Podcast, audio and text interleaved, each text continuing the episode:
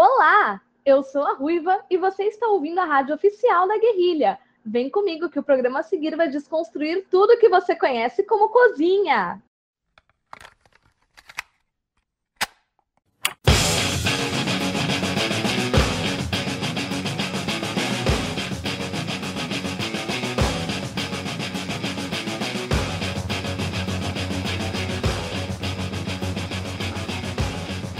Sejam todos bem-vindos a mais um episódio do Cozinha de Guerrilha. E hoje, como prometido no episódio anterior, é, a gente fracassou na missão de trazer um convidado. Exatamente. E eu não, eu não vou enganar, eu não vou enganar a galera sem edição. Sem edição. É, nada de gravar outro dia e adiantar episódio. O lance é fracassamos na missão de trazer um convidado, então hoje será um episódio para falar de derrotas na cozinha, falar de fracassos e frustrações. E para me acompanhar nesse papo, meu companheiro de guerrilha, o chefe Flávio Lousada. E aí, cara, como é que você tá? Fala, chefe, tô bem, meu irmão. Cara, nada melhor que um fracasso num convidado para começar a história de fracasso. Né? Já começamos bem, exemplificando bem. Exatamente. E aí, meu irmão, como é que tu tá? O que, é que tu manda? Tô tranquilo, tô tranquilo. Tô aqui para compartilhar meus fracassos que continuam acontecendo. São fracassos nunca. frequentes. Exatamente. E eu esqueci de me apresentar, só pra galera nova que tá chegando. Eu sou o Lucas Gandra e vamos começar esse papo aqui, cara. Deixa eu só quero fazer uma ressalva que até é porque a gente grava de madrugada, a gente grava pós-trabalho. E eu só quero fazer uma ressalva que até as 11h30 tava tudo ok. Aí. exatamente, exatamente. É... Mas fracasso é fracasso. O é, que é, conta é o produto tudo... final. Exatamente, é como tudo na cozinha, né, meu irmão? Até o último momento tá tudo certo, mas quando dá-se a merda. Exatamente. Beleza. Então foi o seguinte, eu vou. Eu vou puxar aqui, que eu tô com uns, uns frescos na mente aqui. Eu vou começar com uns fracassos da, na cozinha antes de eu, de, eu, de eu trabalhar com cozinha. Antes de eu saber cozinhar. E.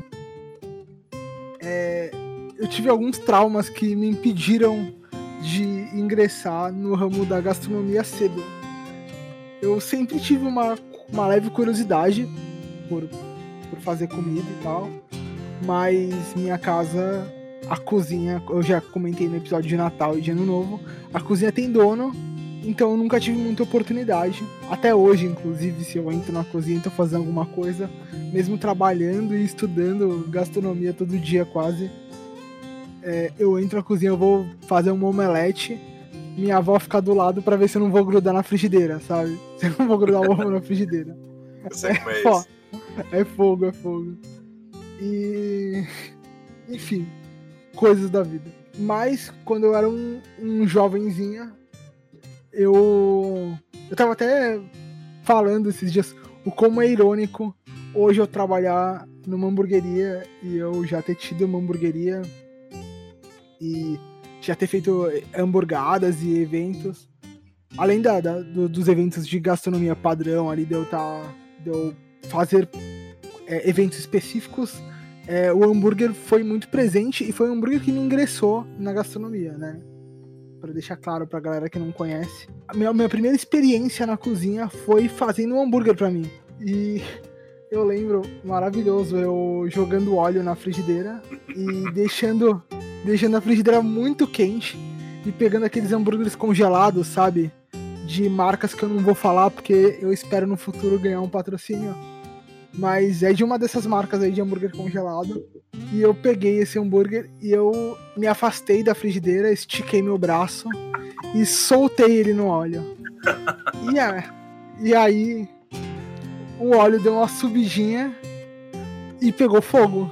E começou aquela, aquela frigideira em chamas. E eu, como um ser sensato que era, um jovem adolescente, com medo de, de levar bronca, fiquei desesperado. Arranquei a frigideira em chamas da, do fogão. Comecei a correr pela cozinha com aquele negócio pegando fogo. E joguei dentro da pia. Ah, e, e saí de perto. E o bagulho ficou. Ficou uma cota lá, espirrando. E, e aí eu não comi. Resumo da história, eu não comi. E não fiz comida pra mim durante anos. Fiquei, tipo, traumatizado real com essa situação. Cara, Tipo, ainda bem que tu não abriu a torneira. Ainda bem que tu não abriu a torneira, cara. Tem, tem a galera que faz esse erro. É, é ia, ia ser tenso demais. Eu, o, o ponto ali é que eu fiquei muito tempo sem, sem fazer comida depois. Eu só, eu vivia, qu- quando eu ia cozinhar pra mim, eu vivia de miojo e salsicha, era a minha vida. Porque não tinha risco, não tinha risco de eu errar a salsicha ou de eu errar o miojo. E eu tenho mais uma aqui, mas fala uma tua aí, vamos fazer esse bate-bola aí. A minha introdução à cozinha já começou com uma derrota, mano. Já foi, já foi por causa de uma derrota.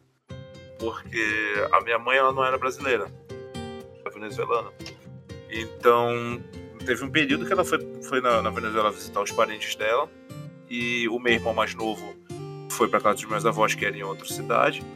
E eu fiquei só eu e meu pai que não cozinha nada até hoje. Pai desse me ligou pedindo conselho pra fazer arroz. Eu falei, porra, deixa eu... É, Maravilhoso, maravilhoso. Então, meu pai trabalhava o dia inteiro e a gente só saía pra comer à noite. O prato do dia era tangue, salsicha e miojo. Cara, eu já tava amarelo de tanto comer isso. E eu, eu tinha que fazer ligações pra minha mãe na Venezuela, pra minha avó em outra cidade, pra falar, cara, como é que eu faço tal coisa? E eu fui, eu comecei a aprender na marra a fazer por fome e pra não ficar amarelo, cara. Era horrível. Então é é aquele negócio, esquece o miojo no fogo, espuma, ele ferve pra caramba, espuma e molha, suja o fogão. É tu colocar salsicha meio congelada no óleo, no óleo quente no azeite quente e espocar pra tudo quanto é lado. Tu descobre que é por isso que tu não cozinha sem camisa. É, é é Exatamente. é jogar a panela, tipo, a panela começou a acender um pouco de fogo, liga a torneira e joga embaixo. Não dá certo, vai voar pra tudo quanto é lado. Então, todas essas pequenas derrotas, pequenos erros, eu fui aprendendo na prática, para não errar. E mesmo assim, depois de um tempo, fui fazer aqueles nuggets grandes. Tem, tem um, parece um nugget grandão, é um frango É, empanado. nugget... é, tô ligado, é um Nuggetão, né? Um Nuggetão. É, bicho. E isso eu já tava, já tava mais velho, já tava com uns 16, 17 anos, botei o nugget e não co- cozinhava só pra, pra sobreviver quando eu tava com fome. Coloquei o azeite, joguei o nugget congelado. Meu irmão foi fogo na mesma hora, velho. Não teve conversa, só que eu já tinha aprendido a lição. Deixa pegar fogo até acabar. Que se tu jogar água é pior. Então, essas derrotas foram, foram constantes. Não, eu, eu tive uma que eu, que eu achei maravilhoso. Só pra completar a, a minha história anterior. Enfim, eu fiz essa desgraça com hambúrguer, né? Quando eu, quando eu era jovem. E depois fui trabalhar com hambúrguer e trabalho hoje com hambúrguer. Apesar de eu me irritar muito com isso. Mas, é, E a minha segunda história de derrota também tem a ver com o que eu faço hoje. Porque Hoje eu opero uma, uma parrilha, né, uma churrasqueira de parrilha. E minha segunda história de fracasso, ela foi exatamente com a churrasqueira. A molecada, né, rolê, jovens adolescentes e pré-adolescentes, resolveram fazer um churrasco. O que poderia dar de errado? Só tudo. Exatamente. E o que poderia dar de errado, de fato, é que ninguém sabia acender a churrasqueira. Então, a galera começou a colocar carvão, começou a tentar tacar fogo e não conseguia, não conseguia, não conseguia. E aí, quando pegou aquela primeira brasinha, assim, tava, sabe, aquela brasa bem tímida, eu, o gênio, peguei um álcool, que não era álcool gel pra acender churrasqueira, que nem onde a gente tem um álcool normal, fiz um furo na tampa e fiz aquela esguichada, sabe? Sei. aquela esguichada contínua, o álcool bateu no fogo, o fogo deu aquela lambida de volta e pegou na tampa e ficou. E aí eu arremessei aquela garrafa de álcool no chão e ficou um desespero com uma garrafa com aquela chama na ponta, aquela gritaria, a galera chutando aquela garrafa de álcool pra tudo quanto é lado e no final do dia a gente resolveu comer hambúrguer, porque eu sabia fazer já hambúrguer. Pelo menos isso. A gente desistiu da churrasqueira e foi comer hambúrguer. Deu as carnes de presente lá pra mãe do, de um guri que a gente tava na casa. E foi comer pão com hambúrguer todo mundo. Mas, caraca, essa cena foi incrível. A gente fez um futebol com álcool de fogo. Tudo por causa de uma churrasqueira. E hoje eu opero uma, uma churrasqueira de parrilha todos os dias, basicamente. Cara, é, isso é perigoso, porque se mesmo deram uma sorte, isso pode explodir, podia pegar fogo em alguém. Isso é, meu irmão. Ó, com, com, com churrasco, eu lembro que perguntaram: Ah, quem sabe fazer churrasco? Mano, toca pro pai que o pai sabe. Sabia nada, mano. Só tinha visto a galera fazendo e achava que era assim. Então, mano, era carne sendo dura. O, o, eu lembro que para acender o fogo já foi o maior drama, porque não sabia acender. Taquei azeite, sabia que ele usava papel higiênico, azeite e carvão. Falei, com isso eu consigo acender. Só que aí, em vez de eu fazer a casinha, botar, fazer uma flor com papel higiênico, molhar com azeite, com, com, com óleo, meu irmão, eu peguei, eu peguei o, o, o papel higiênico e coloquei entremeado na, no diabo do carvão tasquei óleo pra tudo quanto é lado, acendi um papel higiênico ele foi acendendo. Meu irmão, eu fiz uma bomba de, de, de fumaça. Onde, quando começava a pegar fogo, começava a virar fumaça tudo. Por quê? Porque eu tava recheado de óleo. E, cara, a galera já não queria mais fazer a partir disso. Não, calma, relaxa, relaxa, é normal, isso acontece. Me dá aqui o, o, a, a picanha, deixa eu fazer. Cortava a picanha em bife, cortava fininho, saca, pra comer. Tá, tá rachava de sal grosso, horrível, mano, horrível. É, são as, umas coisas que a gente faz que é, que é tenso, né, cara? É... Não, não, isso pra dizer que sabe. Em vez de ter humildade o suficiente, falar, não, cara, não sei, vou deixar eu dar uma pesquisa. também naquela época que a gente, quando tinha 16 anos, não tinha internet, não, né, cara? Então não é, tinha, não, não deixa. Tinha, Então deixa eu pesquisar aqui, não tinha. Eu não tinha essa opção, então.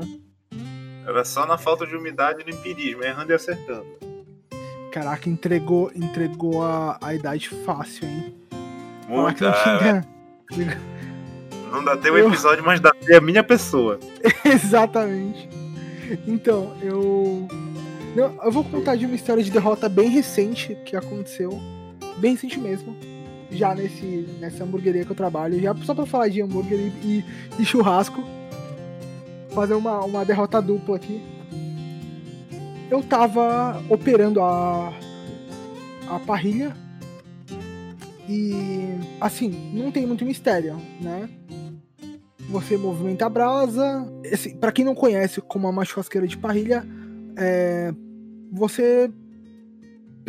Se você puder, dá uma pesquisada aí pra você entender. Mas basicamente ela é uma churrasqueira com fundo reto. Tem uma caixa na lateral onde você coloca o carvão e acende, espera ele virar brasa. Quando a brasa cai, você arrasta a brasa para baixo da, da grelha e faz as carnes nessa grelha, né? Enfim, gente, eu opero uma dessas lá, fazer os hambúrgueres, fazer as coisas assim. E o grande problema da parrilha é você ou você mantém ela inteira quente, ou metade quente, metade fraca, né? Mais, mais temperatura mais baixa sempre mantém o ritmo dela, ou ela vai ficar com temperatura oscilante. Então, dar ponto nas carnes é bem mais complicado do que numa churrasqueira normal, que ela é côncava e mantém o calor, ou num, num charbroiler ou numa chapa, é bem, bem diferente. Enfim, tava lá, é, começou um dia muito pegado, saí muito pedido, eu com a, com a grelha lotada, é, vários hambúrgueres em pontos diferentes. Tinha hambúrguer de ponto mais, hambúrguer de ponto menos, hambúrguer bem passado, mal passado, alguns ao ponto. E eu tinha que regular os pedidos. Então, tipo, num pedido tinha um hambúrguer, que nem acontece bastante, dois hambúrguer muito bem passado e um mal passado. Aí tem que sair junto. Aí eu tô operando as coisas ali e tal. Quando eu tô terminando, no último pedido, assim, eu tinha esvaziado já a parrilha no meu último pedido tinha saído um hambúrguer duplo, né? Hambúrguer é, acompanhamento ali, tipo um queijo, uma coisa assim. Em cima ia outro hambúrguer e depois salada, picles, coisas do tipo. Era um hambúrguer duplo e um hambúrguer normal. Em pontos diferentes. O hambúrguer duplo era muito bem passado, o hambúrguer normal era ao ponto. Eu tirei o hambúrguer ao ponto para descansar. Quando a carne ela é muito bem passada, ela não precisa descansar. No geral, ela não precisa descansar porque ela não tem sucos para para assentar. E aí eu peguei a primeira carne do hambúrguer duplo, tirei ela e a carne voou no chão. Uh, E ela explodiu. E, cara, isso faz, faz muito pouco tempo. É bem, bem vergonhoso. E aí eu, eu, eu. Nossa, eu fiquei muito revoltado. Porque eu ia ter que fazer duas carnes novas. Porque a carne que já tinha saído, eu não podia voltar. Pra eu lançar o pedido na hora. Eu coloquei duas carnes novas. Aumentei a brasa, tampei. Porque aí tem que corrigir, né? O lance é corrigir, não ficar reclamando. sim, sim. Mas, nossa, eu me senti muito mal de ter. Tava fazendo hambúrguer na churrasqueira e derrubei o último pedido. Foi, mu- foi muito derrota, assim. Meu chefe veio me consolar, pra você ter noção. É, cara, Eu isso, comecei, não, eu não tô acreditando nisso, eu não tô acreditando nisso. Aí ele veio, calma, Lucas, calma, acontece, acontece. Relaxa, e eu já tava fazendo. Eu tava fazendo uma- um, no- um novo lote de hambúrguer assim no automático, sabe? Eu colocando a carne na parrilha e falando, não, não, como, como? E ele, cara, calma, cara, calma, relaxa. Relaxa, só faz. Foi bem triste. É, é, é aquele que eu. Mano, eu não quero nada, só quero ir embora, só quero fazer e acabar e tchau. Exatamente. É, cara, é horrível isso, cara. Pra mim, ó, uma derrota que eu tive. Que, tipo, pra mim, derrota não tem esses casos de cozinha, mas é quando tem alguém pra encher o teu saco. Que tudo que tu tá fazendo a pessoa faz melhor. Então, tu tem uma pessoa dessa o tempo inteiro no teu ouvido. Não, não é assim, é assado e tem que fazer assim. Aí, meu irmão, isso tira do eixo de uma maneira. Velho, a- a- a- uma que eu lembro que foi. tipo, Cara, sem brincadeira nenhuma, o cara tava lá pra reclamar. Eu fui fazer um evento em Portugal num resort. Bicho, tô lá cozinhando três dias: quinta, sexta, sábado e domingo. No domingo era o último dia. Cozinhei na quinta, beleza, a galera gostou. Cozinhei na sexta, a galera gostou. O almoço. Aí falou assim: ah, vai chegar o chefe não sei o que. Até eu nem lembro. Era o chefe Bebé. Mano, falou assim, quem é o chefe Bebé? Aí deram o nome dele que eu não lembro o que era. Eu falei, bom, deixa o cara chegar aí, bora ver qual é o papo dele. Meu irmão, tudo que eu tava fazendo, o cara não. Porque tem que fazer assim, tem que fazer assado. Não, porque a técnica pra fazer isso é assim. Bicho, ele chegou só pra encher a paciência. O tempo inteiro. Ah, não, eu acho melhor fazer assim, eu acho melhor fazer do outro jeito. Fazes assado. Cara, ele implicou tanto, implicou tanto, que no sábado à noite eh, a gente ia fazer uma churrascada. Churrascada brasileira. Picanha, é, a gente ia usar picanha, linguiça. Aí eles pediram frango e. era? Ah, e tremeada de porco. Sem brincadeira nenhuma. Eu tava fazendo a picanha. Ele vinha e ficava olhando, ele vinha e ficava olhando o tempo inteiro. Sério, ele implicou com a forma que eu acendi a churrasqueira. Caraca. Aí ele falou assim, "Não, sério, ele, não, não é assim, é, eu fui acender a churrasqueira, ele, não, não, não é assim que faz, eu, então, pega uma garrafa de vinho. Aí eu, uma garrafa de vinho? Tá bom. Aí eu botei a garrafa de vinho. Eu entreguei uma garrafa de vinho, ele pegou o carvão e fez a mesma, aquele mesmo processo que a gente faz de montar uma casinha, só que em vez de botar o, o papel higiênico no meio com azeite, o óleo, ele botou a garrafa de vinho, aí ele tira, fica aquele, aquele espaço no meio que é pra circular o vento, Aí ele jogou a gordura e falou assim: alguém me arranja uma acendalha. A acendalha é um. altamente inflamável que tu acende, coloca e, cara, qualquer coisa pega fogo com a acendalha. Aí eu, ah, é, parceiro, tu quer, tu quer zoar? Não tem acendalha. Como assim não tem acendalha? Não tem acendalha, cara, acende na raça aí. Mas assim não dá. Eu falei, não, É. assim. Não, não, não sei o que, precisa de acendalha. Até que acharam o diabo da acendalha e deram pra ele, ele acendeu. Eu juro pra ti, cara, ele juntou uma galera pra assistir ele acendendo fogo. E quando ele terminou de acender, todo mundo olhou, é isso que tu queria mostrar? Aí ele, é, uma maneira. assim. A galera fazendo aquela cara de deboche. Falei, Porra, isso aí é mais normal que qualquer outra coisa. Beleza, segue o jogo, tô fazendo churrasco. Juro pra ti, que ele chegou, eu fiz a carne, eu botei, ele viu, essa carne tá faltando alguma coisa. Acho que é só falta um entalão. Sabe o que é um entalão? É botar a carne de novo no fogo, só pra bater assim rapidinho pra ela ficar quente e comer. Dá pra tu entender? O cara enchendo a minha paciência. o tempo inteiro. E a galera fala assim: Ah, Flávio, te impõe. Eu falo, mano, eu tô me impondo. Eu tô falando pra ele sumir da cozinha. O cara entra na cozinha. Ele quer mandar, mano. Ele quer. Ele... É horrível, velho. É, como. Eu não, eu não sei se. Eu acho que não foi pro ar o evento de bacalhoada. é o que eu falei. Não foi, acho que não foi. pro- Eu fiz um evento. Um evento de massas. E. é, era, rolou bem parecido com o que aconteceu contigo. Nesse evento. é, tinha. Eu tava chefiando lá a cozinha. Tinham algumas pessoas que cozinhavam, poucas pessoas que cozinhavam. E muitas pessoas estavam ali pra ajudar, dando um suporte e tal. E. E além dessas pessoas, tinha um chefe. Tinha um chefe de cozinha lá. Que ele nem tava trabalhando no evento. Ele só era amigo de uma galera que tava lá. Ele era amigo de um, de um dos caras que tava, que tava pagando. De um dos patrocinadores do evento. E aí, no evento de massas, a gente decidiu fazer todas as massas do zero. A gente tava com os varais. Varais ou varaus? Varais, acho que é varais. Varais, Bom, varais. enfim. Varais, é isso aí. É, eu, eu, sou, eu sou cozinheiro, não sou professor de português. Tá- Tavam os varais e tinham as massas. Estavam as massas ali penduradas e tal. Então tinha o espaguete, que era um dos pratos que a gente ia oferecer. Tava as massas da, das lasanhas, que é sempre um dos carro-chefes, sempre uma das coisas que sai mais. Tinham os nhoques separados ali. E, e aí, aí o pessoal tava preparando os molhos. É, então, para os molhos brancos, o pessoal tava fazendo, fazendo aquele molho bechamel clássico e tal. Aí, para alguns, é, colocavam fazer um molho de queijo, para outros só o molho branco tradicional. E eu decidi fazer um, um ragu, um ragu clássico ali de cocção de baixa, é, de baixa temperatura por muito tempo, sabe aquelas coisas que a gente se mete a fazer e descobre que é um erro na metade do processo. É, é, sei como é que é isso. E beleza, beleza, era, eu ta- a gente tava cozinhando para 150, 200 pessoas. Eu tava com alguns caldeirões gigantescos para fazer os ragus lá. A gente es- eu escolhi as carnes para moer, pra moer na hora.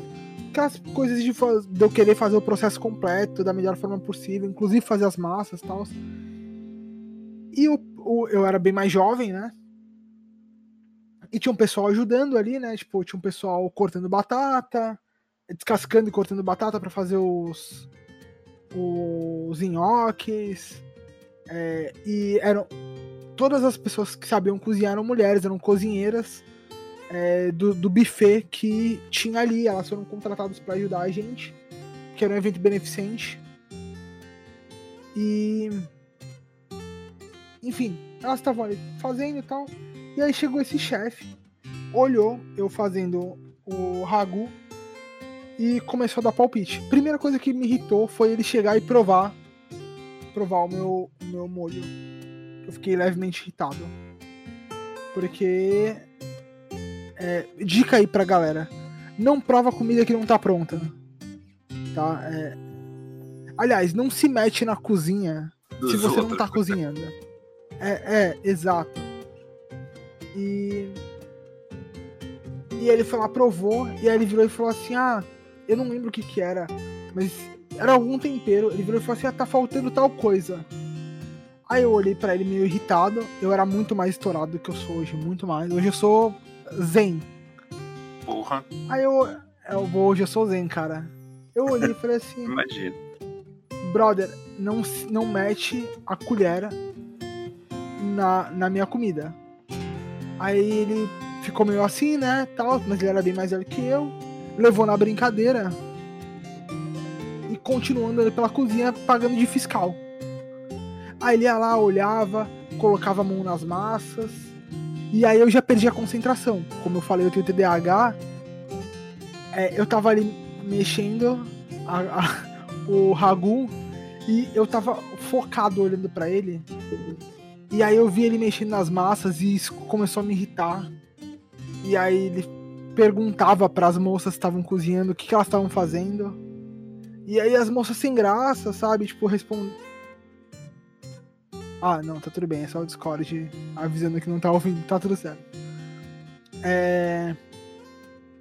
Eu. Ele, ele perguntando pras moças o que, que tava acontecendo, as moças sem graça e respondendo o que elas estavam fazendo, tipo, ah, eu tô abrindo massa, eu tô cortando aqui. Aí ele queria ensinar a técnica de corte pra, pra, as moças que trabalhavam há, tipo, 20 anos na cozinha fazendo massa, sabe? Tinha uma mulher lá que ela trabalhava no, no buffet e que ela tinha uma casa de massa fresca, velho. E o cara querendo ensinar.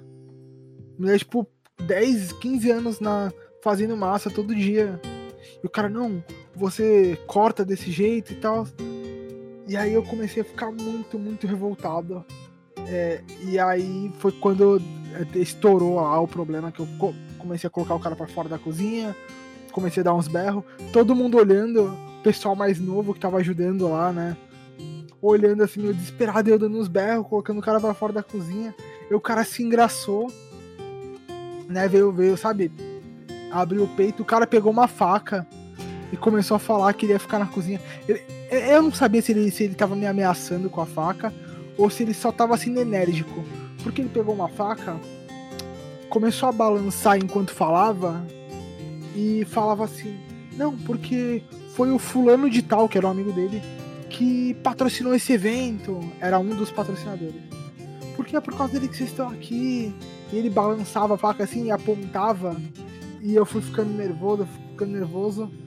Aí eu virei para as moças que estavam ali e falei: Pessoal, é, pode parar tudo, tudo que vocês estão fazendo. Vamos embora. Eu vou pagar todo mundo. Não vai ter evento hoje. Eu, quando, eu tô, quando eu tô cozinhando num lugar assim, eu gosto de carregar um pano de prato no ombro. Porque eu vou, né, usando e tal. Sim, joguei sim. o pano assim.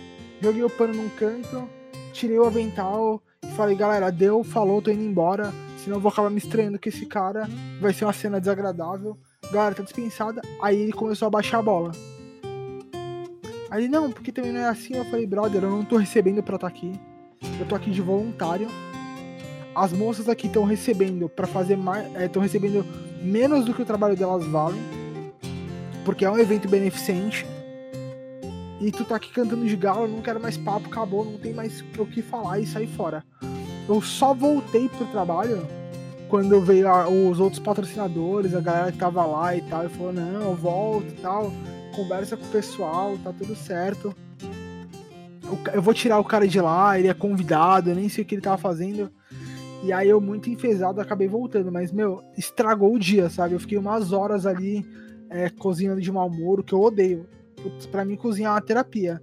Mas é, estraga o dia, sabe? Ter um cara desse do lado. É, sim, é, esse, esse, esse cara aí, que tava no meu pé, cara, ele só parou quando ele entrou na cozinha, cara, o que tá fazendo aqui? Não, não, desculpa, sai, sai. Eu já fui conversar com, o dono, com tudo mais, com o dono do, do resort. Que aí eu perguntei, cara, quem é que tá mandando aqui? Quem é? Porque tinha outro problema, não era só esse. Aí que a pessoa chegava lá e falou assim: Ah, Flávio, por favor, amanhã eu gostaria do café às nove da manhã. Aí eu. Mano, o café Oi? tem que ser. É, o café tem que ser às oito. Aí eu chegava e falava: Olha, nós, nós iremos andar a cavalo nós gostamos do café às seis da manhã. Mas peraí, que esses caras estão ficando loucos, mano. E como eu era responsável da cozinha, eu fiquei, mano, esses caras estão surtando. Eles ficavam em festa até de madrugada e a gente lá cozinhando e chegava, ah, Flávio, olha, o almoço amanhã poderia ser tal coisa. Eu falei, não.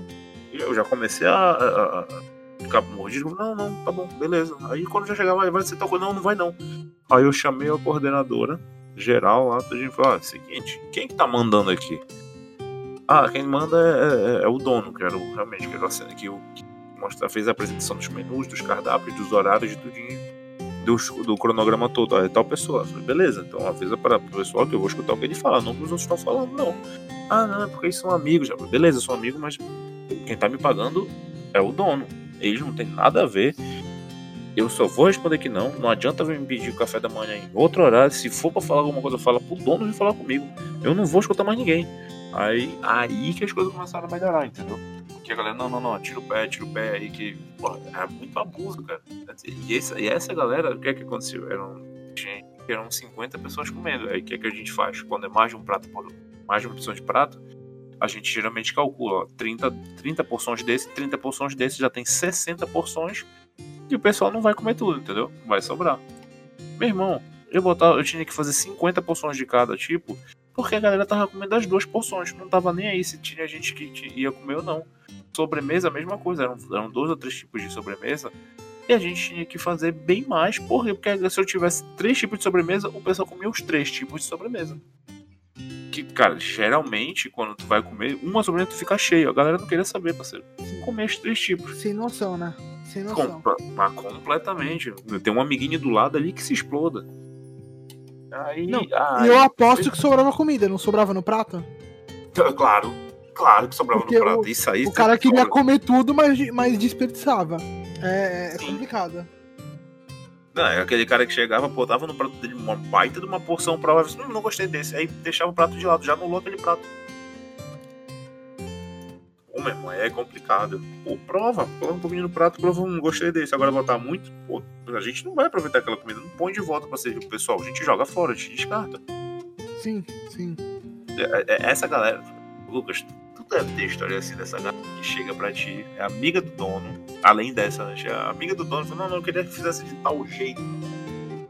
Ou então, ah, faz de tal maneira aí pra mim, não sei o que, porque eu como assim. É, é, evento pra muita gente, não dá pra fazer prato, tipo, prato único. Em todos os pratos não tem como ser único, é prato emanado, mano. Sim, sim. Assim, eu. Eu sempre gostei de cozinhar para muita gente, né? Eu, eu me incomodo. Minha família é grande, né? Então é, eu até brinco, eu vou falar um número aqui só pra vocês terem noção. Em cada lugar chamam de um jeito, eu vou falar alguns nomes e o pessoal vai saber. É, mas o pão que a gente mais come em Santos é, é, o, é a média, ou o cacetinho se você estiver no sul, ou o pão de sal se você estiver aí pelo norte ou nordeste. Em alguns lugares é pão de sal, ou pão francês. Aqui é enfim. é francês não careca careca, que da hora. Não tá... é, tem algumas cidades do, do, do Nordeste do, e do, do Norte, norte. Que, algumas cidades que chamam de pão de sal também. Sim, sim. Mas enfim, aqui a gente come muito. Apesar do, do pão típico e único da cidade ser o pão de cará. É, e se tiver pão de cará em algum lugar, não é igual ao de Santos, porque é, o pão de cará que o pessoal faz por aí é com cará mesmo. Aqui o pão de cará só tem nome de pão de caralho. Ele é feito com outros ingredientes. Ele é um pão de leite um pouco mais leve. Enfim, algum dia eu, eu passo a receita aí pra galera. Pra destruir essa tradição de Santos. Eu quero poder viajar e comer meu pão de caralho em paz. Mas, enfim. é... enfim, aqui em Santos a gente come bastante a média. Ou pãozinho também em São Paulo falam pãozinho. E e, a, e na minha casa vão 30 por dia. Nossa, mano. É, então, assim, só para o pessoal ter uma noção da quantidade de gente que tem. Então, eu sempre gostei de cozinhar para muita gente e tal. Então, e, e cozinhar em evento acabou sendo o caminho natural para mim. Eu adoro o ritmo de evento, que é aquele ritmo frenético, sabe? É, eu até brinco, o que eu tô na hamburgueria, e aí o meu chefe dele fala assim, nossa, Lucas, tá relaxadão aí, o dia tá pegado. E, meu, pra mim é. Tipo, sábado pra mim hamburgueria é quarta-feira, sabe? Tipo. Porque nunca vai ser tão pegado quanto um evento. Um evento são 200 pessoas esfomeadas comendo o evento inteiro. Se tiver 4 horas de evento, as pessoas vão comer durante 4 horas. As duas últimas horas vai ser um ritmo menor, mas elas vão continuar comendo. Então meio que acostumei com a loucura de, de cozinha. E é, eu criei uma prática com os meus amigos de juntar. Hoje não, né? Estamos em pandemia, só lembrando. Usem máscara e distanciamento social e não se reúnam com os amigos. Só virtualmente, como eu e o Flávio fazemos. Exatamente. Até porque a gente até porque a gente tem uma, uma distância aí que o Flávio tá em, em Belém. E eu tô em Santos, tem metade do país aí. Diferente. tá, aqui, tá aqui do ladinho, aqui do ladinho. É. Mas se eu pudesse, eu não me reunia porque estão, não me reuniria porque estamos numa pandemia. Então, distanciamento social. Mas em períodos pré-Covid, eu, eu gostava de reunir a galera e cozinhar para todo mundo. E eu sempre tive o costume de me preocupar com o que as pessoas comem ou não. Então eu ia de um por um, falando: Ó, oh, minha ideia é cozinhar tal coisa. Você come isso? Ou tem alguma coisa que você não coma? Aí uma pessoa falava: Ah, eu não como cebola. A outra virava assim: Ah, não como bacon. Ah, eu não como tal coisa. E aí eu sempre fui me preocupando. Eu fazia a mesma comida, só que sem aquele ingrediente. Eu, na hora da, da produção, eu separava uma porção. E. E aí eu vou falar de uma situação que a Nívia vai ouvir. Nívia é minha namorada. Ela vai. A Nívia vai ouvir ela vai lembrar na hora. É. Tem uma, uma, uma guria no nosso rolê eu não vou falar quem é, pra não expor, mas quem me conhece, a maioria das pessoas que me conhecem sabe quem é. É que ela é intolerante à lactose. Uma coisa que eu me tornei, inclusive, né? Inclusive sou hoje. Mas enfim, ela é intolerante, intolerante à lactose. E na época não era e tal. E aí ela, ela me, me falou, ela falou, oh, Lucas, eu sou intolerante à lactose. Eu só posso comer queijo sem lactose. E aí eu falei, eu pensei comigo, ah, ok. Ela pode comer queijo sem lactose ou queijo com baixa lactose, que são os queijos mais curados. Então, já uma dica aí, dando uma dica. Galera que tem intolerância à lactose, quanto mais curado for o queijo, menos lactose ele tem. Então, quer dizer que você pode comer em proporções menores. É, e já tem algumas opções aí de queijo sem lactose, queijos normais sem lactose. Mas, enfim. E aí essa essa amiga nossa comentou comigo ela intolerante de lactose e eu não sabia se ela queria expor isso pro, pro mundo, para todo mundo do rolê. E há muito casal, né, nessa nesse nesse nosso rolês de rolês gastronômicos. E aí um certo dia eu fui fazer um prato específico e eu fui fazer uns cremes de queijo que é uma, uma coisa que eu gosto bastante. É, e aí eu desenvolvi a técnica de fazer creme de queijo com qualquer queijo, sabe? Tipo, qualquer queijo. Só precisa dosar a proporção de. Enfim, de, algum dia eu passo as receitas.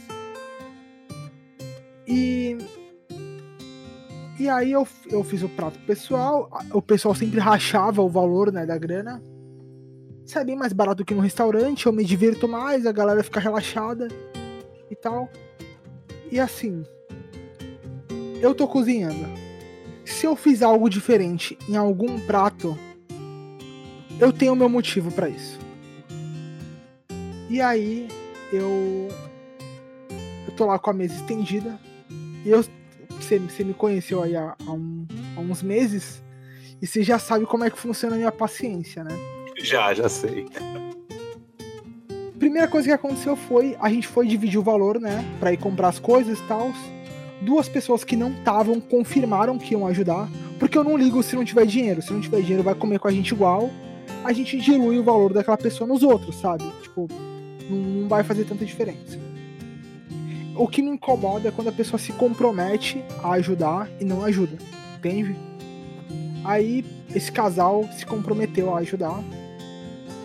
E talvez ele, eles ouçam e foda-se eu vou bipar esse palavrão aí, mas enfim.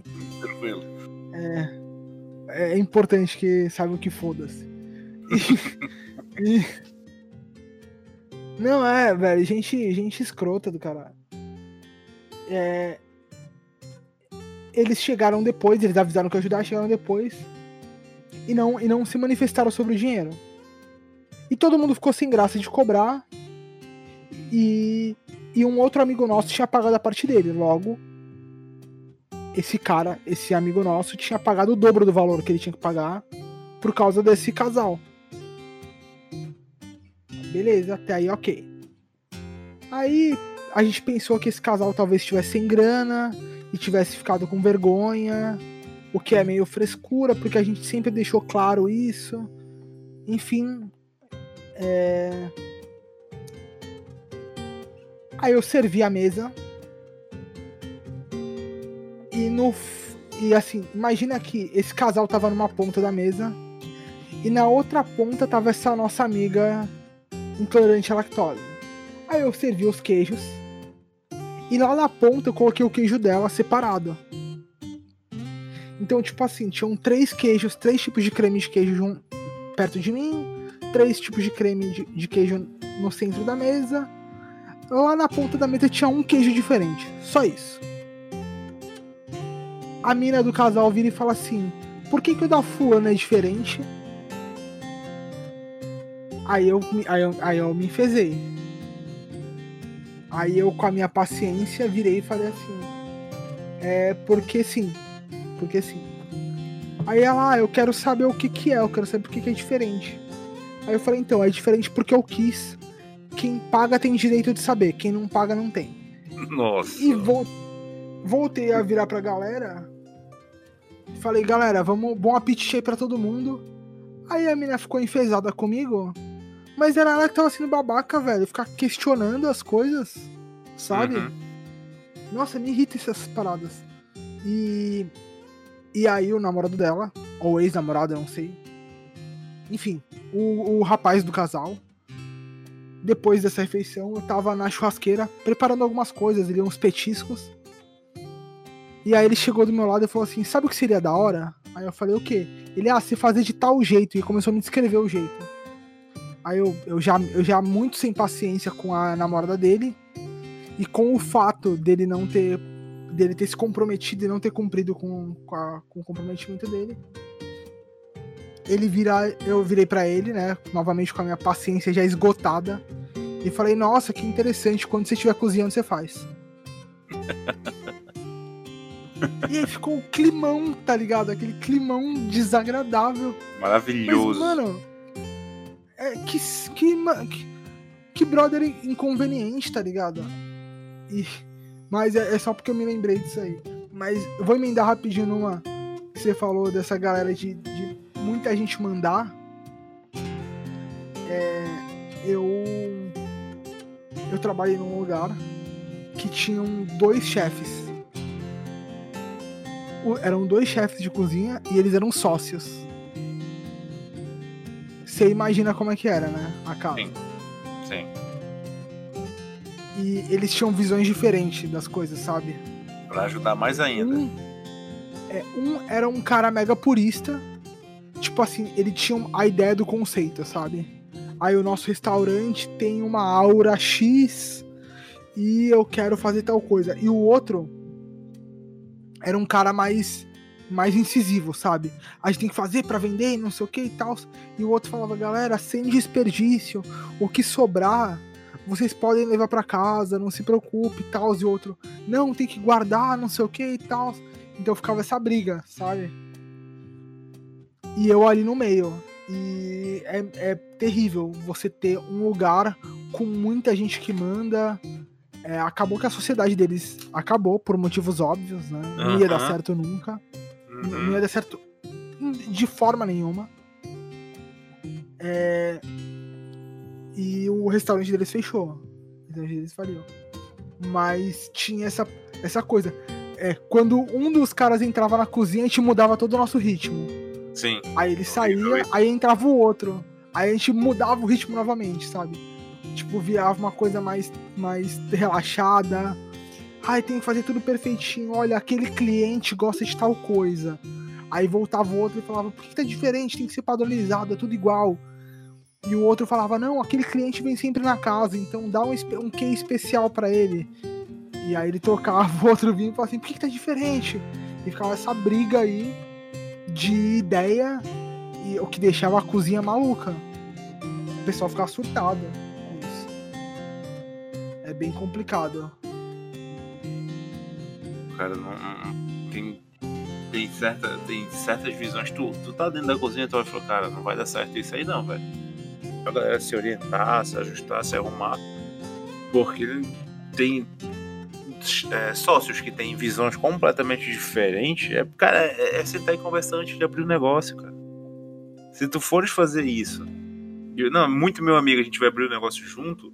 Tem total possibilidade de não dar certo se não sentar e conversar e ver que vocês têm as mesmas perspectivas, o mesmo ponto de vista, o mesmo direcionamento, cara. Senão não vai para frente. É um puxando às cada um para um lado e arrebenta. Sim, aí às vezes por, por detalhe, sabe? Tipo, às vezes os dois têm a mesma ideia, só que um quer ganhar dinheiro e o outro quer montar um conceito. Não dá para fazer as duas coisas ao mesmo tempo, sabe? Você ganhar dinheiro rápido e você ou você criar um conceito. É muito uhum. raro o restaurante que abre assim. É, e aí às vezes tem dois sócios e um quer, meu, eu quero produzir, eu quero, é, sei lá, é, franquear e o outro fala não, se você franquear vai ficar banal e e, e, ambos querem fazer o mesmo produto, ambos querem fazer a mesma coisa. E por causa desse detalhezinho assim de ah, um quer fazer franquia e o outro quer abrir filial. É, e são coisas bem diferentes. Né? Uma filial ela é vinculada à matriz, uma franquia não. Uma franquia você vende a sua ideia e uma outra pessoa produz. Dentro dos seus padrões, claro. Mas é tudo mais afrouxado e tal. Então, quando duas pessoas vão fazer uma sociedade, elas vão conversar muito, muito. É, já que a gente tá falando de negócio e tá falando de fracasso e tal, eu, já, eu quero emendar numa pergunta aí. A gente tava conversando em off, eu achei uma história interessante pra galera ouvir. É, da,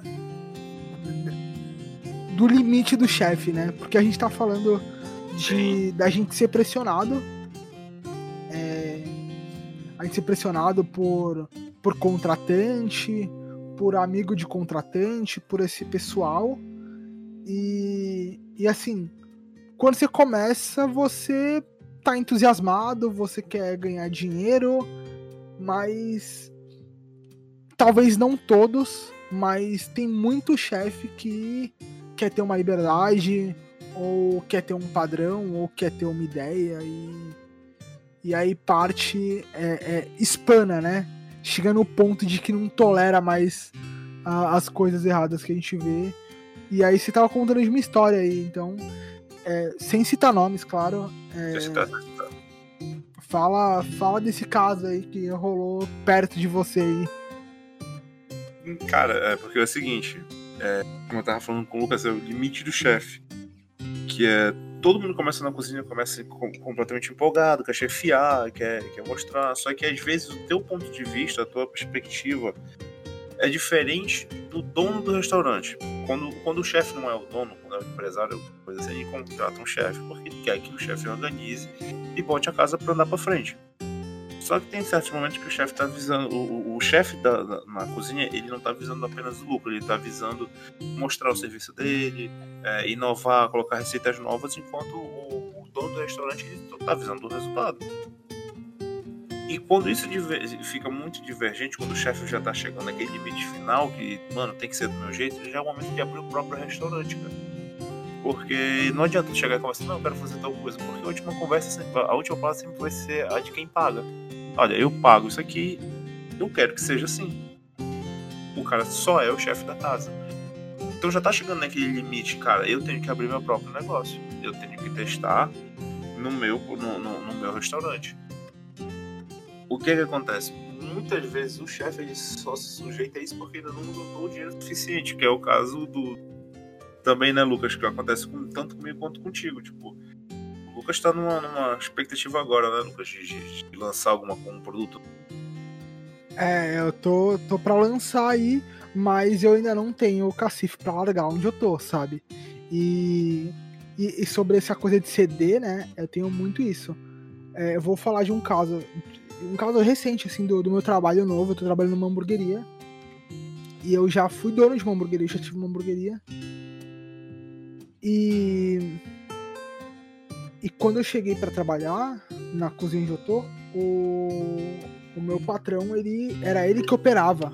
Era ele que operava. Então, imagina, né? Imagina. É, e aí eu percebi que eu, que eu ia ter que ceder.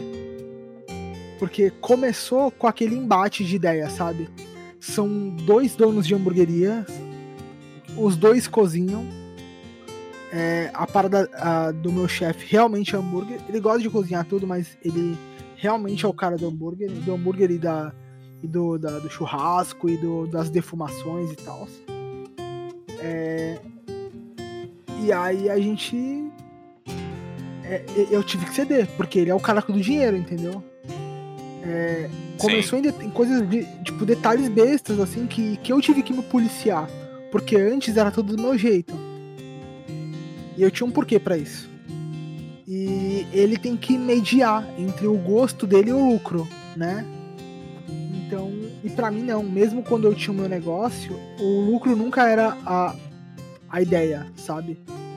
É, eu nunca quis ser hamburguero, nunca quis ter uma hamburgueria, mas a hamburgueria foi a oportunidade que eu tive para entrar na gastronomia. Então eu falei, então, se é para fazer hambúrguer, eu vou fazer hambúrguer do meu jeito. Vou estudar, mas eu quero fazer um hambúrguer diferente.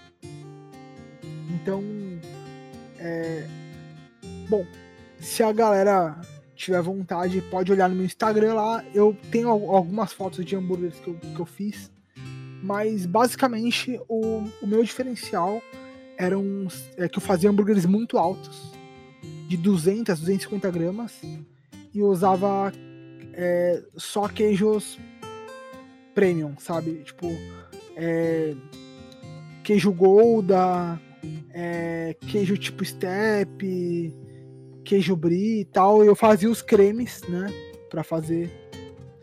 E deu muito certo, até que não deu mais. É, por uma questão de custo, por uma questão de crise, enfim.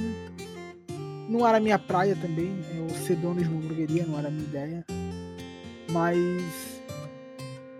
E aí eu cheguei para trabalhar com nessa hamburgueria, é, alguns anos depois. E a gente teve atrito por detalhe, assim, por é, ele virar e falar assim: olha, antes de eu jogar a carne na parrilha, eu salgo os dois lados da carne. E eu falar: não, eu só salgo um lado. Não, mas é só um lado, né, mano? Então, mas ele salga os dois. Uhum. E aí o que que eu faço? Entendeu? Eu tenho um motivo para salgar um lado só. Mas ele é o dono do dinheiro e o dono da bola, sabe? Sim, sim. Aí não tem como discutir então, também. Né? Sabe? O restaurante é dele. Eu sou funcionário ali. Ah, eu falo, ok, então eu salgo dos dois lados. Aí, um ano, um, um, um, um mês depois, ele virou para mim e falou: Ó, oh, Lucas, pode salgar só de um lado da carne. Eu provei e vi que não fica sem sal. E aí agora tá meio que do jeito que eu sugeri. Ele é maleável para algumas coisas, mas eu tive que ceder em muitas coisas, sabe? E tudo bem. Ele quando eu percebi, quando eu abri meu negócio, eu decido, sabe? Mas ali o negócio é dele. Então, e eu entendo, porque se eu contratar alguém para trabalhar comigo, eu vou querer do meu jeito. A, apesar de eu ser bem aberto a sugestões, sabe? Sim, é, sim. Eu, eu, por eu ter passado por isso, eu sou eu tô disposto a provar coisas novas, sabe? A provar o jeito de um, de um outro chefe e acabar falando, não, realmente, fica melhor que o meu, vamos mudar pro seu, se você não se incomodar. Mas, mas é bem isso, sabe? Você bater no limite. É, de, de, de, já, tá naquele, já tá naquele ponto de tu abrir o teu próprio negócio. A pessoa já tá nesse ponto quando ela já adquire experiência no restaurante dos outros. Isso que eu acho interessante, adquirir experiência. Chegar e falar, bom, já tá num ponto que eu não consigo mais levar ordem, não consigo mais escutar a pessoa falando, não, tens que fazer faz desse jeito. Eu já quero fazer do meu jeito. Nesse ponto que tem que abrir, mas tem que ter experiência acumulada. Não adianta nada. O cara acabou de se formar, o cara acabou de começar numa cozinha e falou: não, vou montar o meu. Porque a possibilidade de dar errado é muito grande, cara. É muito grande. Sim. A menos, a menos que ele já tenha uma experiência antes da formação. Aí tudo bem. Não só, é, mas é isso que eu tô falando. O cara começou a trabalhar na cozinha agora ou acabou de se formar. É, é bem complicado, ah, cara. É é, é, sem experiência não tem como mesmo. É verdade, eu concordo, eu concordo. Sem experiência é, é complicado porque tem, tem certas manhas, tem certas tem certos pontos ali que só estando dentro de uma cozinha que tu começa a perceber que tem, tem maneiras de fazer algumas coisas, tem a, a manha de negociar com o fornecedor, saber qual fornecedor é melhor de, de comprar, como tratar com ele, tratar com o cliente também, que não é nada fácil. Então uhum, tem. É, é. É, são manhas, cara, são manhas que tem que ter a, a, a vivência. Tem que ter não, e, trabalhado. É e saber que se você sair para abrir sua cozinha, você não vai cozinhar bem menos do que você espera. Exatamente. Tem Esse isso. é o ponto. É. Você virar e falar assim: ah, eu, eu não quero mais ser chefe de cozinha, eu quero abrir minha própria cozinha. Ok. Você tem esse direito. Se você tivesse o dinheiro para isso, né? Ou o investidor para isso. E. E mesmo assim, o investidor. No o investidor também não é muito fácil, porque tu tá. É, o tempo inteiro tem que estar tá passando reporte para as pessoas, relatório e tudo mais, reportando as Sim. coisas, atualizando. É, mas, enfim, se vo, é, mesmo assim, se você tiver, por algum motivo, tiver o dinheiro para abrir, a oportunidade para abrir um negócio, é, a oportunidade para abrir um negócio, você você vai cozinhar bem menos do que você quer. Talvez você decida as receitas, talvez você escolha o que vai ser vendido, mas cozinhar de fato não, porque você passa a ser dono. E eu ouvi isso de uma, de uma grande amiga aqui que trabalhou comigo, ela é, trabalhou comigo como assessoria de imprensa para mim, né? E constantemente ela virava para mim e falava assim: Lucas, para de cozinhar, deixa o outro rapaz fazer e vem aqui pra frente para servir um prato e tirar uma foto. Troca de roupa, coloca uma doma limpa e vem tirar uma foto. E aí Ainda tinha tem essa manha, né? Tirar... Ainda tem essa é... manha. Quando, dono, quando é dono, tem que ter uma doma limpa, sempre. Deixar guardadinha ali, tá trabalhando, tá pegando fogo ali, tá fedendo com cheiro de comida, mas vai tirar foto na frente, troca de roupa. É. Você tira ali, passa um desodorante rapidinho, coloca uma doma e vai. E, e eu tinha que ir, e, e às vezes eu virava para ela e falava assim: Meu, é, é, pelo amor de Deus, eu quero, Sara, eu quero trabalhar, eu quero cozinhar. Ela, Lucas, tu cozinha quando a gente sair daqui. É, fim de semana tu cozinha pra galera, sabe? E, e isso, me, isso foi desesperador, sabe? Até eu aprender, até eu entender, sabe? porque, porque, porque eu gosto, né? A gente que, que trabalha com isso, a gente gosta de tacar a mão na massa. E às vezes assim, eu tava olhando a cozinha aqui do lado, a cozinha acontecendo, e eu aqui com a minha doma tirando uma foto, servindo um prato, fazendo um social, indo de mesa em mesa. Perguntando gente, como, como é tá, tá tudo. Tá tudo bem, tal, ó. Aí tipo, ó, Lucas, vai levar uma cortesia para aquela pessoa. Aí, ah, eu, pô, aqui é uma cortesia. Aí sentava na mesa, batia um papo. Aí, e assim, sempre me cutucando, né? A, essa minha amiga ela virava e falou assim: ó, é fulano de tal, de tal. É, de tal mídia. Vai falar com a pessoa. Eu, ah, oi, fulano, tal. Pô, sou o Lucas, sou o chefe aqui e tal. E aí, tipo, né? Chegava no final do dia, eu tava fazendo bem menos. Eu tinha cozinhado bem menos do que. do que quando eu cozinhava pra minha família, sabe? Passei o dia inteiro tirando foto e fazendo social. E. do que trabalhando de fato. Então, Sim, é assim, são, são coisas que você abdica por abrir um negócio, né? Mas, por outro lado, é uma experiência. É uma experiência. Tem que estar tá pronto o tempo inteiro, né, cara? Tem que estar, tá, tipo, a, a, partir do momento que tu viras um empresário, hum, a gente tem, a gente diminui o tempo de cozinha, mas ganha em tempo de trabalho, porque sai todo mundo, tu começa a fazer as contas, os cálculos, a arrumação do lugar, tá vendo quanto é que lucrou naquele dia, tá fazendo os cálculos de, estipulados de quanto é que vai faltar para vendas para fechar o mês. Aí, preocupações que não são apenas cozinha. Não adianta nada o cara chegar e falar, não, eu tenho dinheiro aqui inicial para fazer isso e tudo, beleza, eu tenho dinheiro, eu tenho dinheiro inicial e eu vou fazer. Mas aí chega na hora e tu não entende que tu não botaste na tua conta o gás. Tu não botaste na tua conta a luz. Só botou a conta o teu material e o dinheiro para fazer circular dentro da casa. Aí, cara, Uhum. é, é- é- tanta coisa, é- é- são tantos os macetinhos ali, que, por exemplo, tem é, aquele programa Pesadelo na Cozinha, que o, o maluco lá desligava o freezer. Meu irmão, quem Ah, trabalha aquele cara. Mano, aquele cara nunca trabalhou com cozinha. Não, não pode ter trabalhado, que a solução que ele arranjou foi desligar o freezer, esse maluco nunca trabalhou, mano. Sim, Não pode sim. ser. Completamente sem noção. Sim, cara, te- são coisas que estragam o computador. É quase impossível tu voltares se tu, se tu cair numa dessas. Uma delas é a tua casa ficar conhecida por dar infecção intestinal ou quase matar as pessoas que comem lá. Meu irmão, quando chega essa fama, nunca mais ela volta. É tua pra Não, não é nem sempre. a casa, né? A- o lance é a, é a fama do chefe, que às vezes também pega. Pegar a casa Sim. e pode pegar o chefe. Exatamente. É, é bem complicado você trabalhar em situação. É que tem muito chefe que precisa e acontece, sabe? É, eu acho que você também já deve ter visto umas cozinhas bem. bem tensas. Já. Já, já vi. Eu, eu não vou comentar aqui porque eu não quero problema. Mais pra frente, talvez eu abra a boca e fale algumas coisas. Sim, sim, Mas- sim, concordo. A gente é muito gente pequeno por enquanto. A gente mas- pode fazer isso com, com, com- com um episódio pra Halloween. Pra, é, um- não, a gente vai fazer um pra. Eu eu vou te falar, é, mais pra frente, se eu tiver um episódio patrocinado, eu abro a boca e falo as coisas que eu vejo. Mas assim, Fechou. é- é, eu posso chamar uma, uma amiga. Uma amiga. Uma amiga nossa até. Que ela trabalha com fiscalização. Ela tem um. tá fazendo um- uma pós-graduação em fiscalização. Ela é veterinária. A Bia.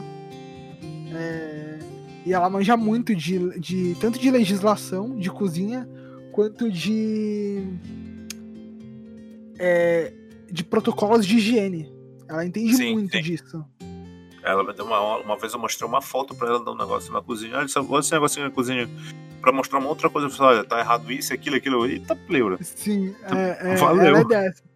Não, e assim, ela fala às vezes que me irrita, que eu falo assim, Bia, você tá trabalhando pra mim? Ela, não, eu falei, então não me enche o saco. Ela quer, não, porque ela quer fiscalizar minha cozinha de casa, tá ligado? Então, eu, que- ó, aproveitando e mandar um beijo aí pra Bia, Bia, a, a gente te ama, mas não fiscaliza minha, não fiscaliza minha cozinha de casa, não. É, mas, é legal, ela é gente boa aí, talvez a gente chame ela aí pra falar de algumas caramba. coisas. Aí a gente fala de da- das, das coisas terríveis que a gente viu. E aí ela pode dar sempre um parecer legal, é, com uma visão de uma profissional da área, né? Que Isso, isso. legal. E só pra deixar claro que cozinha grande ou cozinha pequena. A gente vê em todos os lugares. Esse que é o problema. Exato. É, não tem. Não tem. é, Assim, sendo sincero, não dá pra ser perfeito, não dá pra ser 100%. Mas a questão é você solucionar o máximo de problemas possível e sempre que você notar um problema, você resolver. E o mais importante, você resolver os problemas que são graves, como desligar freezer, tá ligado? É, Pelo amor de Deus. isso cara. é essa- imperdoável, sabe? É, isso é imperdoável. Coisas de higiene são essenciais para cozinha. Né? Todo, é, é, se a pessoa erra num- numa proporção, ok. Agora, higiene não. Higiene não, não pode. Mas voltando aqui então ao tema, depois a gente vai fazer um episódio sobre isso, chamar a Bia aí. Tenho certeza que a Bia vai, vai, vai topar. É. Principalmente que ela vai poder puxar a minha orelha, que, ela- que é o que ela adora fazer. Se eu fosse só a tua, tava de boa. Vai puxar a minha também. É. Principalmente que eu, eu tenho uma, uma. Uma única divergência aí, que é uma questão de semântica na lei. Tem uma brecha na lei que eu, que eu me apoio muito por um motivo. Que eu também não vou, não vou comentar agora. No dia eu falo, vai ser engraçado. Que ela fica meio brava comigo e é, é dá sempre uns debates muito interessantes. Mas então. É. Assim, é sempre um, um, um caminho natural para alguns chefes, claro, irem montar o seu próprio negócio para poder. É, é o que você estava falando, né, Flávio? É o, o tipo de chefe mais criativo que quer desenvolver pratos. Ele, o caminho natural dele é ou trabalhar para um restaurante muito livre, que dê muita liberdade para ele, que são muito poucos que existem por aí. Uhum. Você vai encontrar pouquíssimos restaurantes conceituais que vão dar liberdade total pro chefe. É, ou ele vai abrir um negócio dele. Vai, vai seguir o caminho dele. E eu, eu tô nesse meio termo, sabe? Hoje eu trabalho para um, numa hamburgueria, é, onde eu me divirto, onde eu tô com uma equipe. É, a equipe vai aumentar agora, né? A equipe da cozinha tem uma equipe que trabalha na, na hamburgueria já, que uma equipe que tá trabalhando bem redondinho, mas a equipe da cozinha vai aumentar ainda ano que vem. É, meu chefe deu liberdade para eu fazer mais uma indicação, porque deu certo a primeira. Perfeito, perfeito, mano. o que eu achei muito, muito legal da parte dele. É... A gente testou com outras pessoas, não deu certo, mas eu indiquei essa minha amiga que vai participar com a gente. E a cozinha tá rodando redondinha. E a, a- enfim, a equipe vai aumentar é, ano que vem e vai ser bem da hora. Mas eu tô nesse meio do caminho, porque eu tô trabalhando lá e tô lançando meu negócio, vou começar devagar com uma, uma ideia bem conceitual mesmo para eu poder testar minhas, é, é, minha comida. Eu vou começar com um projetinho que eu, que eu gosto, dando um spoiler aí pra galera. Eu vou fazer um, um pulled pork, onde eu faço todo o processo. Eu faço o hub que vai no, no corte do porco. É, eu escolho o que vai na defumação dele, o tipo de coisa que vai, de- vai defumar, que vai dar aroma e um pouco de sabor. Eu faço o pão e eu determino o tempo. Vai ser basicamente o processo inteiro meu. Eu faço os molhos que vão acompanhar, enfim, e os acompanhamentos, de fato. É, vai ser um sanduíche. E o outro também é um sanduíche, é um brisket steak, que é basicamente o peito bovino também em processo de, de defumação de longo período. E aí eu uso um outro tipo de hub, um outro tipo de tempero, com outras é, outros ornamentos para aromatizar a carne, né? Algum tipo de lenha, alguns tipos de tempero que não vão propriamente na carne, então ali só para dar um aroma. E e vou fazer a produção do pão também. E aí é o meu jeito de eu aliviar a minha mente, é, esse meu, essa minha vontade de criar e, e render, porque acho que todo mundo que cozinha profissional, profissionalmente gosta de ver as pessoas apreciando, apreciando a sua comida. E nada melhor que ganhar dinheiro com isso. Eu, eu falo, eu sempre falo, eu adoraria trabalhar de graça. Se eu tivesse alguém que me desse dinheiro todo mês para eu trabalhar de graça, eu faria, mas Mas enquanto isso, eu não posso, então eu preciso vender. E aí eu viso lucrar o suficiente só pra eu viver, sabe? Eu quero pagar o lugar, até porque é, eu tenho déficit de atenção, como eu já disse algumas vezes hoje. Eu gosto de criar muita coisa, então depois que isso aí estiver pronto, eu quero largar na mão de alguém e ir pra próxima criação. Abrir um outro negócio, já tô com uma ideia de um café e tal. sim, eu já troquei mais essa ideia contigo e é baita de uma ideia, mano, mas. Vamos dar brecha É. pro maluco, né? Vamos dar brecha pro maluco que copiar o projeto. Exato, vai, vai, vai ser mais pra frente. Então, eu só tô falando desse porque provavelmente eu já vou ter lançado ele antes do episódio sair. Então, Quando o episódio sair, já deu certo. é, já vai estar rolando. Então a galera já pode olhar lá no meu Instagram, vai ter foto e tal. É, e, e compartilha a receita porque eu não tenho problema com essas coisas. É, eu acho que é, um- é uma coisa que é, é um processo tão longo que as pessoas vão, precisar, vão preferir comprar do que fazer. Mas pra quem gostar é uma boa opção aí de, de prato. Eu vou liberar as receitas lá no meu Instagram, no Instagram, no Instagram do, do Cozinha de, de Guerrilha. É, mas um projeto que eu gosto bastante e que o senhor Flávio vai estar envolvido é, são eventos. Eu adoro fazer evento, como a galera já deve ter, ter notado que, né? Evento de massa, churrascadas, hamburgadas, a famigerada bacalhoada, que, que foi pro episódio perdido, mas que em algum momento conta a história aí. muito eu falo dela. Mas a gente tá planejando fazer uns eventos, né? A gente dá o um spoilerzinho pra galera. Os eventos não? do podcast. Os eventos do Por que não? podcast. Por que não? Acho que sim, soltar um pouquinho, soltar um pouquinho pra galera, só pra matar a curiosidade. Uma, é uma ideia legal, a gente tá nesse, nesse projeto. Começamos com o podcast agora e já metendo o, o- o pé. É, mas. Pra quem ouviu lá o primeiro episódio, pra quem não ouviu, ouça, mas pra quem ouviu, sabe que a ideia do, do podcast é levar. levar a. a, a comida boa pra todo mundo, né? Todo mundo poder cozinhar é, comer bem com o que tiver em casa. Não é porque você tá numa situação de estar com pouca grana, porque é, isso é um estado, né? Essas coisas mudam, elas oscilam de, de momentos e tal. E que você precisa comer mal, não é porque você tá numa situação assim, não é porque é, a comida boa não é só pra elite. Esse é o grande ponto definitivamente esse é o ponto. Comida boa não é pra elite. E é isso que a gente quer levar pra todo mundo.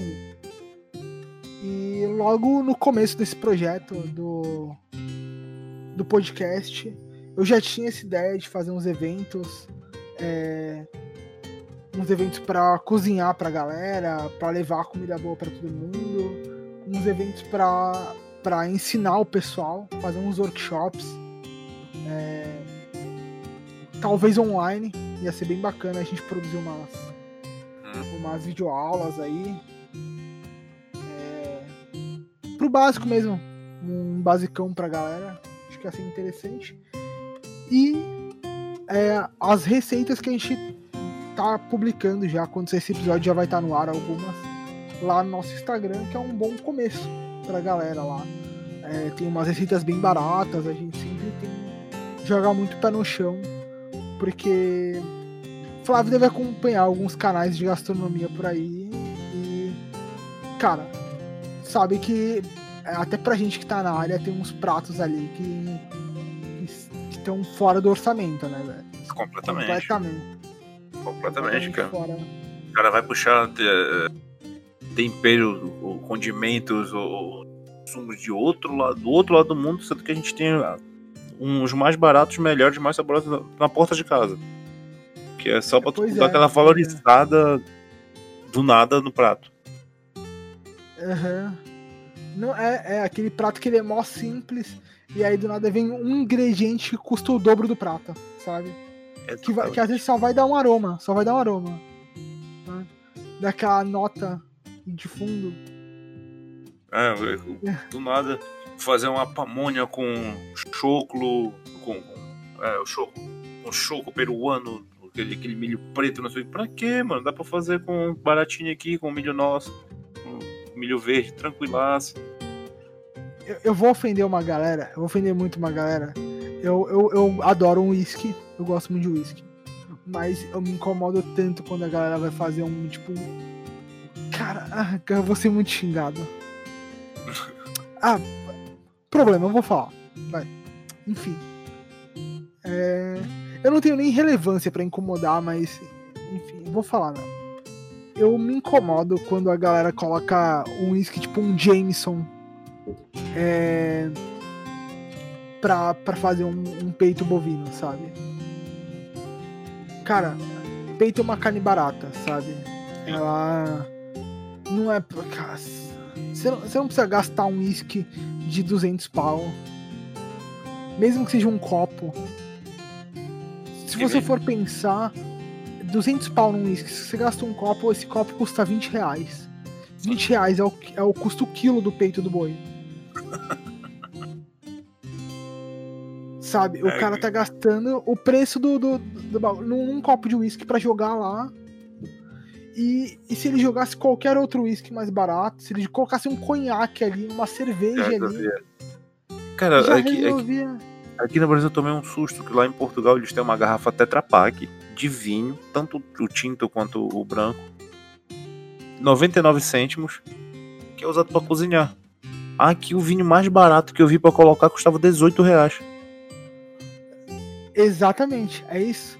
E assim, tem uma galera que reclama de você usar vinho barato. Ah, que pelo não, amor de Deus. tem que usar um, tem que usar um vinho do Porto. Fala, amigo, vai virar redução, você não sabe nem a diferença. O álcool já vai pro espaço, o sabor vai se misturar com o da carne. Mano, Vai, vai, vai os temperos juntos, a pessoa vai colocar um buquê garni, vai colocar um. Às vezes a pessoa mistura com caldo, com caldo natural ali que você produziu, que é um caldo bom, mas mistura, você perdeu as notas de madeira de carvalho que foi envelhecido aquele vinho, sabe? Não tem necessidade. uhum. Eu, eu, uso, eu uso vinho de 12 reais pra fazer minhas reduções, sabe? Vinho de 12, 14 reais. E eu uso cidra pra fazer minhas coisas no champanhe. Sim. Tem, tem o mesmo gosto e vai tempero no negócio. Meu irmão, o negócio é o seguinte: se eu botar um uísque na carne e eu der pro cara comer, eu quero que o cara me diga qual era o uísque. Se ele falar assim, não, não, desperdiça, me diz qual é o diabo do uísque então, tava aí. Sim, sim. Não, eu, eu vou eu lançaria o desafio, inclusive. Eu faria duas carnes. Duas carnes. Um com vinho do Porto. Um com molho de vinho do Porto e o outro com molho de vinho sangue de boi. Ou como a galera diz aqui no Brasil, é sangue de boa. Que é maravilhoso. A galera, eu acho maravilhoso sangue de boa. Não tinha escutado essa ainda não, mano. Não, É Não. maravilhoso. Eu acho que É o nosso, é o nosso vinho francês. É, Que maravilha, mano. então, é, eu faço uma carne com cada um. Se o cara me apontar com certeza qual é o vinho do Porto, aí sim eu, eu, eu abaixo minha cabeça. Mas eu duvido que a pessoa note a diferença. Rapaz, eu vou te dizer que se bobear, tem caboclo que se tu botar isso aí, o cara não sabe qual é o vinho do Porto e o, o, o sangue de boa. Normal, se tu botar o copo, o cara não É. percebe a diferença. Tá lá só pra reclamar. É, é, concordo, concordo. Concordo. É, é, é o fenômeno do, do hambúrguer de picanha que me irrita também. Tem um monte de hamburgueria que faz, as hamburguerias vão ficar revoltadas aí.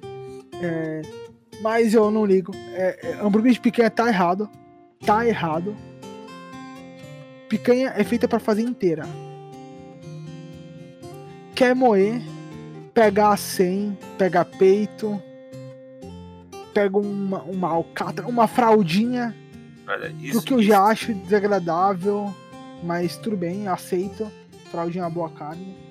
isso eu acho que é um assunto, uma próxima pauta que a gente já começa falando daquele hambúrguer de Wagyu do Gordon Ramsay, que custa 500 reais. Quase 600 pau. Não, eu não, eu, não vou, eu não vou falar nada do Gordon Ramsay porque é polêmico, mas. Mas, E quem sou eu, né? E quem pelo sou eu na fila do pão? Não, mas pelo amor de Deus, o cara meteu um vaguio pra fazer hambúrguer, é muita coragem, mano. É, vé- é. Eu vou falar, se colocar um hambúrguer de peito do lado, a galera não sabe a diferença. Cara, eu vou te dizer uma coisa, eu tava lendo, uma, eu tava lendo a, a descrição desse hambúrguer. Tem, tem um vaguio, queijos nobres e trufa. Mano, É, é, tem trufa. Ah, cara, não, não. Tem o que dizer. Não tem o que dizer. Sabe? E quer chamar atenção, porque chama atenção na mídia isso. chama, chama. Sabe? Mas- É impraticável, é impraticável. Eu não sou Mas- contra você, você fazer a comida cara. Mas eu acho que tem limite, sabe? É você é, é literalmente a gourmetização de um de uma coisa que não tem propósito, sabe? Uhum, É. Mas é, é, é- é- é quando o cozinheiro chega num ponto, é que nem artista. Ele chega num ponto que ele vai fazer o que quiser que a galera vai bater palma, porque vou eu. Saído daqui da floresta amazônica, vou inventar de fazer um hambúrguer de wagyu, o cara chega com uma voadora nas minhas costas, me puxa, puxa e fala, tá ficando doido. Entendeu? É porque são níveis, eu não posso inventar de fazer um prato desse ainda. O Gordon pode, ele, ele se dá essa liberdade. Não, não, eu, eu vou dar um exemplo prático sobre isso. É, é, já entrando nessa pauta, nessa conversa tá longa pra caramba, mas beleza. É, Só entrando nessa, nessa pauta, o, o Fernando Russell, o Tucano, do Jovem Nerd lá, Uhum. ele participou lá do campeonato da Ana Maria Braga, de melhor hambúrguer, é, de melhor hambúrguer e tal. E ele participou com o Kamen Burger e um dos jurados, eu não vou falar quem foi, quem quiser procurar na internet assiste. Um dos jurados virou e não considerou o Kamen Burger como o melhor hambúrguer porque ele era muito caro. Ele falou: é inviável colocar uma peça de camembert inteira empanada em cima de um hambúrguer. E aí a Ana Maria Braga até brincou e falou assim: Meu, a gente não tá aqui pra julgar o preço, a gente tá aqui pra julgar o sabor. E aí os outros dois votaram nele como melhor hambúrguer, como melhor hambúrguer e ele ganhou o prêmio. Mas um dos caras votou, votou negativo pelo preço. Se você vir na Seven Kings aqui em Santos, é, é o hambúrguer mais caro dele, custa 40 e pouco, eu acho, se eu não me engano. Posso estar falando besteira, mas eu acho que é 40 e pouco. E não é meu hambúrguer preferido dele, mas é é uma experiência. Eu gostei, é bem, bem gostoso, mas não é meu preferido. Eu gosto de outros de lá. E custa 45 reais, sabe? E aí você pega o Gordon Ramsay e faz um hambúrguer de, de 500 reais, de 500 dólares. Não, 500 reais é 60 e É não sei 500 quanto. é, É, dólares, né? Não, é real, é real. O dele é É. 500 e não sei quantos reais, é 60 e não sei quantos euros. Dólar, é... Euros. Não, libras, É, libras, euro. libras, libras. Libras, é. É, 60 e poucas libras. Enfim, 500 e poucos reais, cara. Imagina se o Gordon Ramsay apresenta isso pra um, pra um jurado, sabe? O que, que o jurado ia falar? Ia falar que não é o melhor hambúrguer do mundo porque ele tá muito caro. Entende? É, Sim. É, não tem como, é, é o patamar que ele chegou. Vai falar pro Gordon Ramsay É. não? É, eu acho que você pode fazer o que você quiser. Eu acho um desperdício, eu acho um desperdício. Eu vou falar que eu não faria? Vou. Se eu chegar num patamar dele, talvez eu não faça. Eu não posso dizer porque eu não tô lá, mas eu acho um desperdício de ingrediente e de oportunidade, porque ele podia estar gastando a ideia dele fazendo outras coisas, a menos que seja um baita evento de de marketing, uma baita publicidade para algum outro ponto. Aí, aí valeria a pena. Se não, eu sou completamente contra. Se é só pela excentricidade, cara, vai pro meio do mato e cozinha teu próprio braço, sabe? Vai ser assim pra caramba. Ninguém fez isso, entendeu? Cara, mas, por exemplo, o, o- quem tá escutando agora deve estar pensando, ah, mas muita pretensão desses dois é acharem que um dia vão chegar ao nível de Gordon Ramsay. Cara, ele já lavou cozinha que nem a gente, viu? Ele já foi um iniciante que nem a gente. Tem foto dele lavando cozinha, cara. Ele como estagiário, muito louco. Não, e a real é que eu nem tenho pretensão de chegar, de chegar onde ele chegou. De verdade. Eu. Eu. Mas na cozinha ninguém tem, acaba aconte- acontecendo pra pessoa. A pessoa tá lá, tá indo. Eu fluxo. Quando tu olha, tu pela aí, como é que eu cheguei aqui? É que nem eu lá no Eu- Benfica, cara. Eu cheguei no Benfica, mano, como é que eu vim parar aqui? Só foi A gente acontecendo coisas. A gente vai perder uma parte, uma parte dos nossos poucos ouvintes aí que a gente tem. Mas eu quero traçar uma linha aqui e já dizer que é, eu sou um chefe de cozinha comunista, cara. É assim que eu vivo. Então, uma galera agora já começou a gritar. Enfim. Se você tá ouvindo isso no futuro e não gosta de comunista, ou se co- ser comunista é crime que, que nem o nosso presidente quer fazer e tal, é, acontece. Mas é isso, cara. Eu, eu, eu não tenho pretensão pra chegar lá. Eu gostaria que a minha ideia de cozinha, a nossa ideia, que a gente compartilha essa ideia, chegasse no maior número de pessoas possível. Exatamente. Por isso que a gente fez o podcast. É, ninguém cria um podcast, ninguém começa uma mídia pra não ser visto, pra não ser ouvido. Eu adoro fazer os papos, é muito maneiro, mas é incrível receber o feedback da galera, como aconteceu nos primeiros episódios ali. Maravilhoso. Então, é incrível, cara. Então, é, a ideia é levar essa palavra aí, a palavra é, é de que dá pra você fazer comida boa, dá pra você cozinhar e tal. Mas, enfim, é isso, é isso. vamos pro encerramento aí. Vamos não não não deixar a receita dessa vez? Vamos, porque já tá gigante, né? Exato. Sem receita hoje. Até porque a galera vai acabar fazendo. Essa, esse episódio vai sair antes do ano novo. Então a galera pode conferir lá no Instagram. Vai ter as receitas do. Do, do especial de fim de ano lá. É, vocês não vão poder fazer de Natal, porque a gente publicou muito tarde. Mas vocês podem fazer as de Natal no ano novo. Ou fazer as, as de ano novo. Ou se inspirar e criar suas receitas. Vai estar tudo lá no nosso Instagram, arroba cdguerrilha. É, siga a gente no Twitter, arroba, arroba cdguerrilha. É, eu vou deixar todos os links, todos os arrobas das nossas redes sociais pessoais. E bora pro encerramento. É, Flávio, considerações finais. Cara, é, a consideração final que eu tenho aqui, cara, vai sempre ter perrengue. Por incrível que pareça, foi o, nosso papo inicial. Tu tá lembrado. Sempre vai ter perrengue. Outra coisa, chegar num ponto na cozinha que tu achas que tá na hora de ter teu próprio negócio. A gente vai fazer um episódio sobre isso, sobre os caminhos e tudo mais, valores, supostos valores no caso. E vai em frente, tenta. E agradecer a galera que tá escutando a gente. Valeuzão, o feedback tá aí. Inclusive, até já comprei um equipamento melhor para gravar pra vocês, pra não ficar tão ruim. E basicamente é isso, cara. E segue a gente lá, CD Guerrilha, Twitter, Instagram. Me segue também no Instagram como Flávio Lozada, arroba Flávio Lozada, e no Twitter como arroba Flávio Lozada, underline 1. E é isso aí, galera. É... Gostaria de fazer um convite também para vocês nos escutarem é, no meu outro projeto paralelo, o Estranho Cast é, o Flávio já participou lá, então ouça a gente. Tá meio paradão, mas agora vai voltar com tudo. Vai lançar episódio de final de ano. Vai e começo do ano tem novidade, então acompanha a gente lá. Tem umas coisas de RPG, tem umas coisas de histórias de assombração e capirotagens.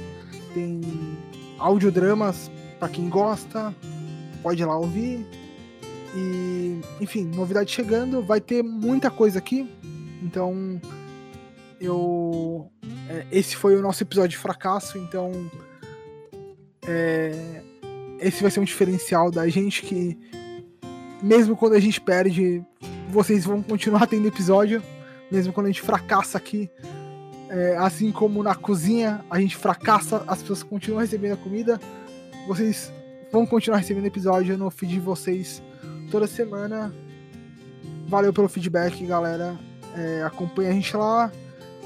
Se puderem, divulguem o nosso podcast. A gente está tentando atingir o máximo de pessoa possível. É, esse foi um papo mais contraído. A gente perdeu o nosso convidado aí de última hora.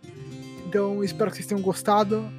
Se vocês curtirem, vai ter mais papos assim descontraído. Próximo episódio, provavelmente a gente vai ter um convidado.